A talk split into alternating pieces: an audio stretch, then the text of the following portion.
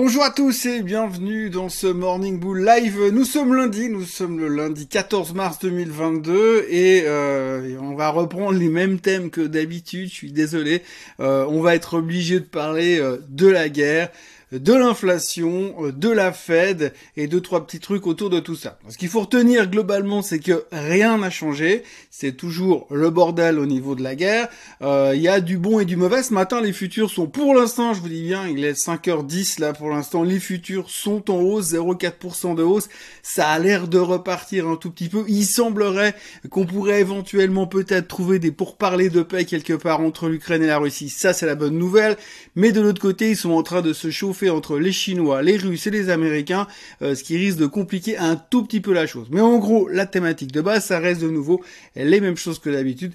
Je suis désolé, mais on va essayer de trouver un tout petit peu d'enthousiasme au milieu de tout ça.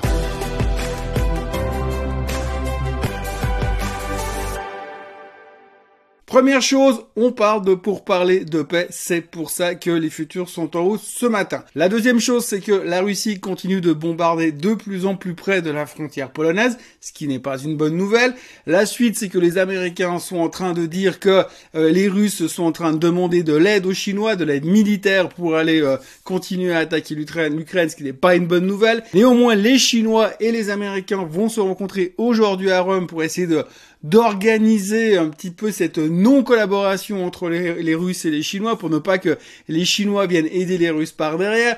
Donc on est en train de négocier des deux côtés. En même temps, les Russes accusent les Américains de soutenir les Ukrainiens. Oui, les Américains ont voté un plan de 200 millions de dollars pour livrer des armes à l'Ukraine, ce que la Russie considère comme une agression. Euh, la Russie parle d'utilisation d'armes chimiques, la Russie parle euh, d'armes nucléaires et vice-versa. Ils sont tous en train de se rejeter la faute. La problématique dans tout ça, c'est que pour l'instant, les Américains sont en train de s'en mêler, et c'est pas forcément une bonne idée, et euh, les Chinois sont en train de s'en mêler aussi. Dans la foulée et dans les bonnes nouvelles de la matinée, monsieur Georges Soros a écrit un article ce week-end. Alors, je vais pas vous le lire en entier ni vous le raconter en entier, mais en gros, ce qu'il dit, c'est que Xi Jinping et euh, Vladimir Poutine ont un accord commun pour détruire euh, la planète entière. C'est assez sympa comme truc, donc j'exagère un tout petit peu, mais en tout cas ce qu'il raconte c'est extrêmement et négatif puisque les deux ont l'air d'être complètement cinglés, ce qui est pas forcément une monstre surprise, mais ça rajoute un petit peu de mauvaises nouvelles en ce lundi matin. Et puis si on n'avait pas assez de mauvaises nouvelles avec les tensions militaires entre l'Ukraine et la Russie, eh bien aujourd'hui, ce matin, dans les journaux, on reparle du Covid.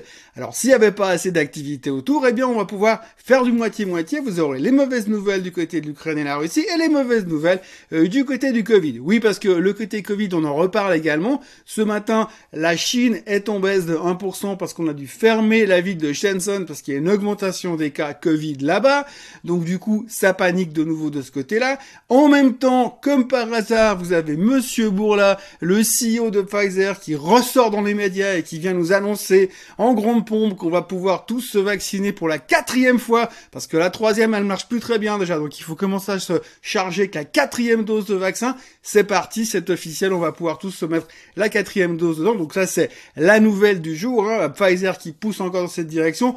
Dans la foulée, ils ont également annoncé qu'ils allaient lancer un nouveau vaccin qui nous protégerait, je cite, contre tous les variants pendant une année, même ceux qu'on connaît pas. Peut-être il y aura aussi euh, le variant de la grippe, le variant de la connerie, le variant du cancer, il y aura à peu près tout ce qu'on veut, mais en tout cas, ce nouveau vaccin, il devrait marcher une année, comme ça on pourra se revacciner chaque année contre les nouveaux futurs éventuels variants. Ça, c'est la deuxième nouvelle. Et la troisième nouvelle, c'est qu'ils travaillent toujours sur le vaccin pour les enfants entre 5 ans et 11 ans. Alors les derniers tests, ils, montraient que le vaccin de Pfizer était à peu près aussi utile qu'un paquet de Sugus.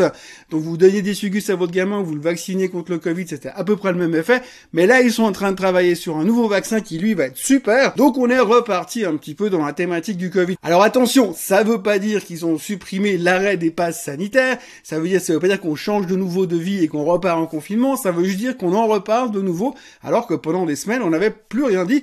D'ailleurs, on pensait que l'attaque de l'Ukraine par Vladimir Poutine avait réglé définitivement le cas du Covid. Ce n'est pas le cas. Le Covid est donc de retour ce matin dans les médias et dans les médias financiers. L'autre sujet de la semaine dont on va parler aujourd'hui, dont on va parler demain, dont on va parler après-demain, dont on va parler après après-demain, en plus de l'Ukraine et du Covid, ce sera euh, la Fed. Oui, la Fed se réunit à partir de demain et mercredi soir, ils seront sur les plateaux télé pour annoncer une hausse d'un quart de point euh, sur les taux d'intérêt. 0,25% de hausse sur les taux Fed Fund, c'est un truc qui est super attendu. Au moins, on devrait pas se gourer dans les projections parce que pour une fois, pour une fois, vu que Monsieur Powell l'a annoncé il y a 10 jours en arrière, il devrait pas changer d'avis entre deux, en tout cas pas monter plus que 0,25 puisque par rapport à tout ce qui se passe en ce moment, et vu la tronche du marché, et vu les angoisses qu'on a en dehors de l'économie de base, en dehors de l'inflation, et a priori il devrait pas oser aller plus haut que 0,25. C'est ce qu'il a déjà dit, donc il devrait s'y tenir, à moins qu'il y ait un putsch entre deux à la Fed et qu'il se fasse dégager, puis que ce soit quelqu'un d'autre qui prenne le pouvoir et qui soit un petit peu plus au quiche que lui encore,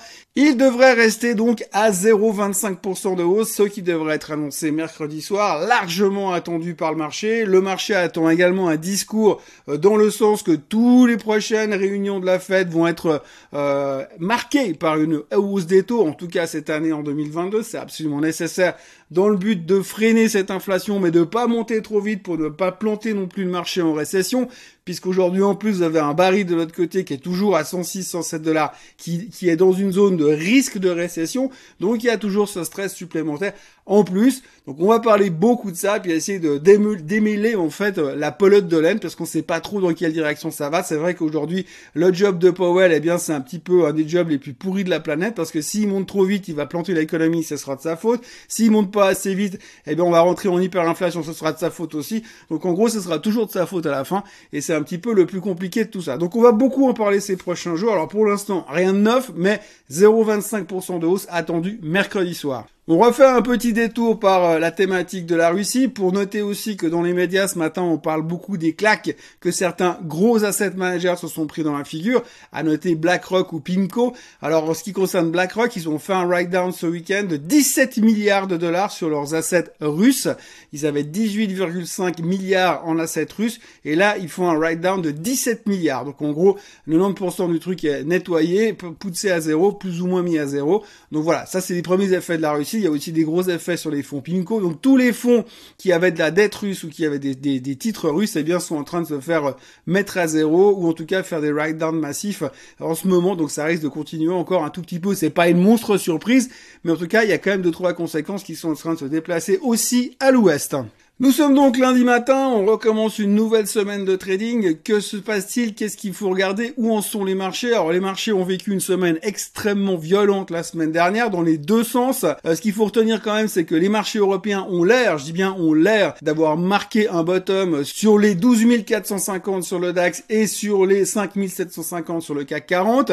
Il faudra voir comment on va se comporter. Ce serait mieux qu'on revienne pas tester ces niveaux une fois de plus. Ce serait quand même vachement sympa, surtout après le rebond massif qu'on a fait la semaine dernière. Ce qu'il faut retenir aussi, c'est que les outflows, c'est-à-dire que les gens qui ont vendu les positions sur les fonds européens, sur les marchés européens, n'ont jamais été aussi grands dans l'histoire euh, des marchés européens, en tout cas depuis qu'on a ces datas.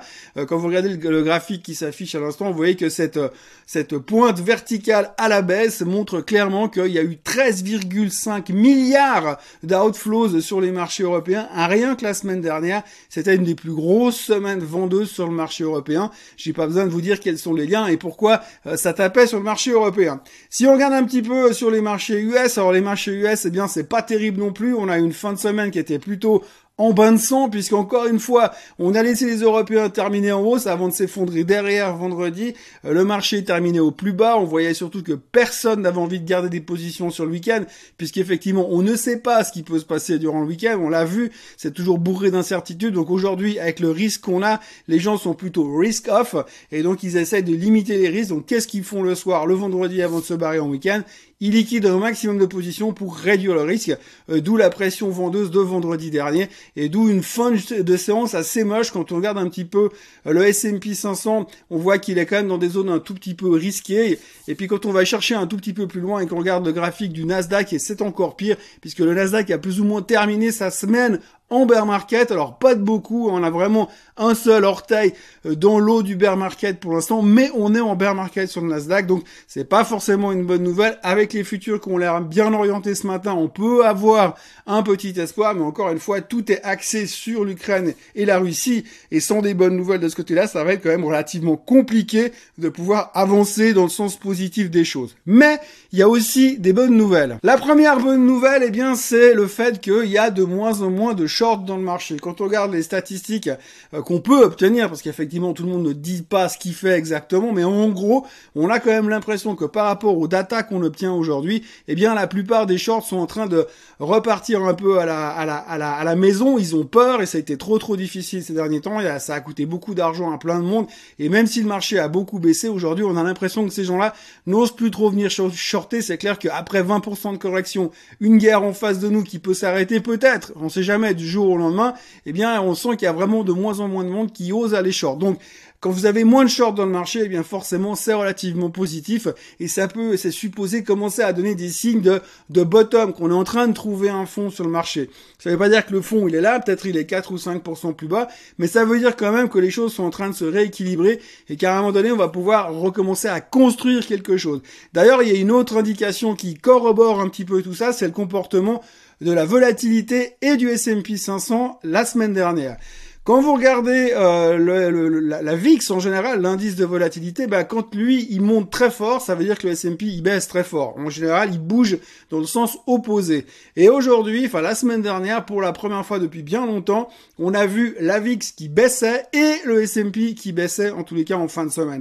C'est un signal plutôt encourageant, plutôt positif. D'ailleurs, si on regarde ce graphique qui montre un petit peu ce qui s'est passé dans les années précédentes, à chaque fois qu'on a eu ce genre de signal, ça voulait dire qu'on n'était pas loin de faire un bottom et quand vous voyez le comportement des marchés après ces signaux qui sont affichés par les petits points rouges qu'on voit dessus, eh bien c'était plutôt encourageant. Donc certains sont commencent en train de se dire qu'on est en train effectivement là encore de trouver une zone d'équilibre et que peut-être à un moment donné il suffirait d'une avalanche de bonnes nouvelles euh, la première étant que ça, ça s'arrêterait, ou en tout cas les pourparlers de paix soient positifs en Ukraine pour que ça aille un tout petit peu mieux. Mais en gros, ce qu'il faut retenir de toute façon aujourd'hui, c'est qu'il y aura beaucoup de choses cette semaine, beaucoup d'informations, mais que le truc le plus important qu'on va continuer à regarder encore et encore et encore, c'est les discussions ou pas qu'il y aura entre l'Ukraine et la Russie et l'augmentation ou pas des tensions entre la Russie et l'Ukraine et pire que ça, entre la Chine et les États-Unis derrière.